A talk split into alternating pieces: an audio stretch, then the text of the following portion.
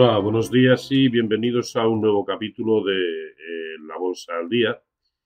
Eh, y antes de comenzar, permítanme que, como siempre, pues eh, les invite a, entrar en nuestra página web en www.robertomoro.com y, y, bueno, les hago una breve descripción, lo más breve posible, de los contenidos que van a encontrar.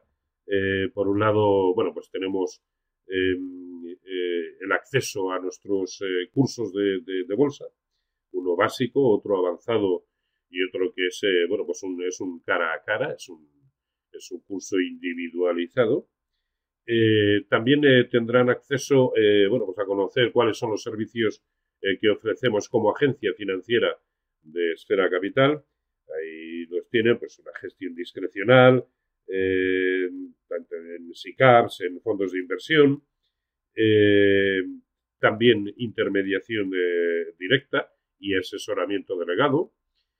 Eh, bueno, una breve reseña de cuál ha sido mi trayectoria, también pues los últimos, mis últimas intervenciones en los medios de, de comunicación, cómo poder acceder al informe diario que elaboramos y que a las 9 de la mañana cada cual tiene eh, puede, puede eh, visualizar, eh, así como también la forma de acceder al nuevo servicio que hemos establecido, que es un consultorio, todos los martes y todos los jueves, un consultorio de mercados financieros, mucho más concretamente de, bolsa.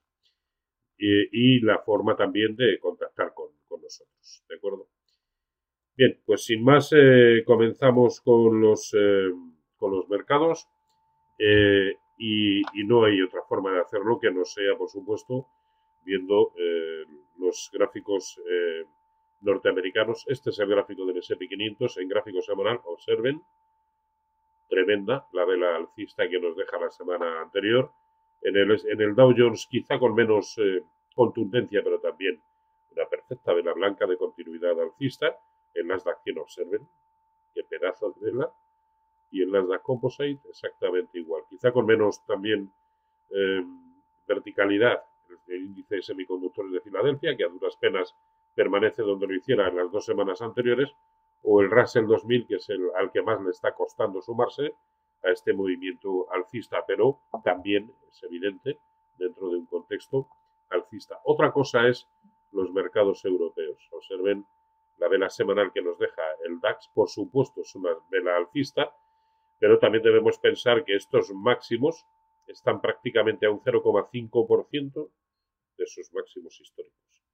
Luego, la resistencia es tan contundente como para mí, al menos, desalentarme a comprar. Ya se sabe lo, ya sabemos lo que dicen los cánones, ¿no? En resistencias no se compra. No hay necesariamente por qué vender, pero en resistencias no se compra. Luego el contexto en Europa es muy distinto porque a este gráfico del DAX, insisto, por mucho que la vela semanal es muy bonita, se le suma también el aspecto del CAC 40, observen. Prácticamente cierres en los mismos niveles de las dos semanas precedentes, o el Eurostox 50 con ese mismo contexto, que evidentemente es bueno, pero que no eh, consiguen confirmar de manera muy clara y sobre todo vertical por encima de sus resistencias anteriores. Por no hablar del IBEX 35 que no solamente no consigue romper resistencia, sino que incluso en vela semanal, que es esta, la última, lo que nos deja es un hueco a la baja. ¿eh? Es decir, que las cosas eh, no son muy positivas en el mercado español. Tampoco demasiado negativas en la medida en que el hueco que nos dejó en la zona de 9.460 siga vigente. Pero es que es probable que no veamos un movimiento contundentemente alcista en Europa, hasta que este sector no sea capaz de romper por encima de sus resistencias de referencia. Es el índice sectorial bancario europeo, ahí lo tienen. Hasta que no lo tengamos cómodamente instalado por encima de 99,50 o 100, en definitiva, no tendremos constancia de que efectivamente esto eh, adquiere una condición muy alcista.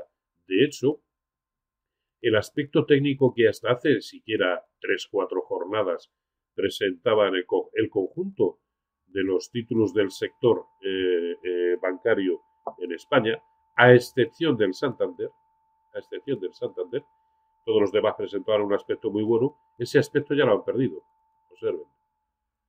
El Banco de Sabadell ya se ha ido por debajo de su soporte de referencia, que era ese. El Bankia,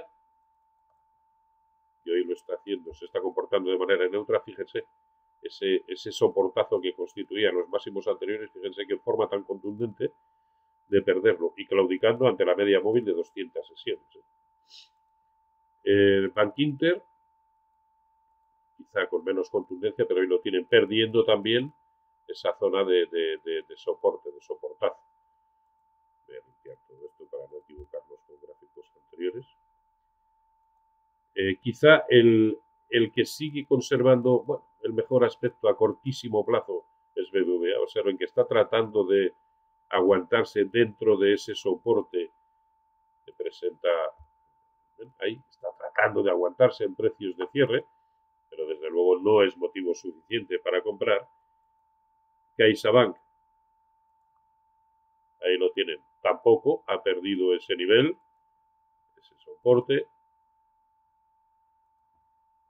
Y por último, al que nos referíamos, Santander, no es que haya perdido ese soporte, es que jamás llegó a rebasar las resistencias por encima de las cuales cabe pensar en un movimiento eh, de continuidad en el rebote, no digo alcista, sino de continuidad en el rebote. Perdón. Por lo tanto, hasta que no lo veamos por encima de 3,95 en precios de cierre, yo creo que no cabe pensar en un movimiento alcista en el, Santander.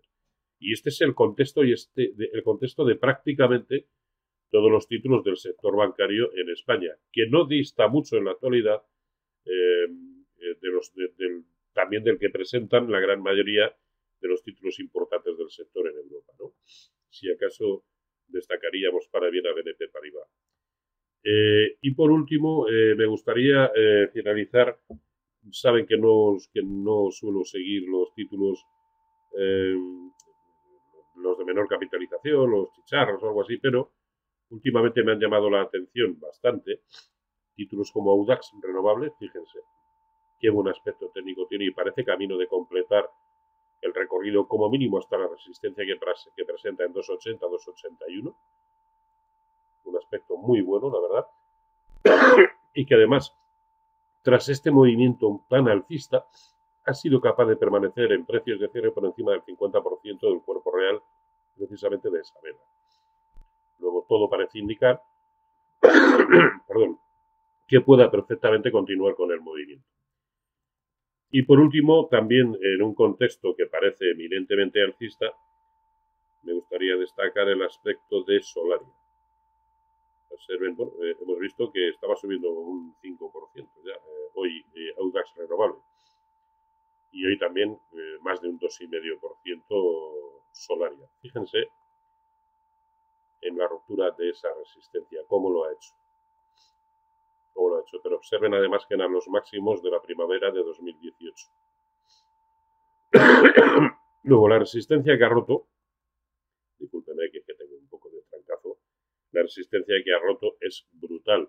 Si lo observamos en términos de Fibonacci, que es eh, para mí la mejor herramienta para establecer eh, objetivos, fíjense que el el 0,382, es decir, el primero de los movimientos de, de, corrección proporcional de Fibonacci con respecto a todo lo que fue la caída desde 24 euros, es 9,37, estamos en 7,73. Fíjense si tiene margen, no digo que tenga que hacer ni completar ese recorrido, pero que el aspecto técnico hoy por hoy, desde luego, invita a tomar eh, posiciones. Problema, pues que hasta que no lo veamos por debajo de 7,20, el aspecto técnico en el medio plazo seguirá siendo muy bueno.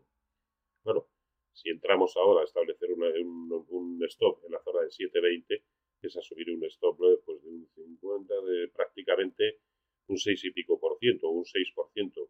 Quizás se antoja algo exagerado. Bueno, bueno, es un stop algo exagerado. Así que si entramos ahora, vamos a hacerlo con la mitad del importe que tuviéramos pensado destinar a esta inversión.